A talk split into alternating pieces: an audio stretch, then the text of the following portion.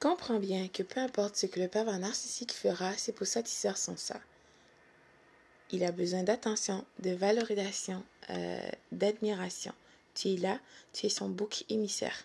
Écoute, c'est un pervers narcissique. C'est personnel. C'est un individualiste. Pour satisfaire ses besoins égocentriques. Écoute, ça n'a absolument rien à voir avec toi. Quand le pervers narcissique essaiera de te réaspirer dans son cycle début, il veut te hoovering, c'est parce qu'il a besoin d'attention, d'admiration.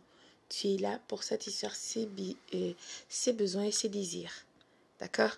Alors que le Créateur de tous t'a créé à être une personne extraordinaire. Le plus grand miracle de cette vie, c'est toi. Pour accomplir ce qui t'a créé à être. Pas le bouc émissaire d'une personne vile comme un pervers narcissique. S'il te plaît, concentre sur toi. Le pervers narcissique n'est pas ton ami. N'oublie jamais ça.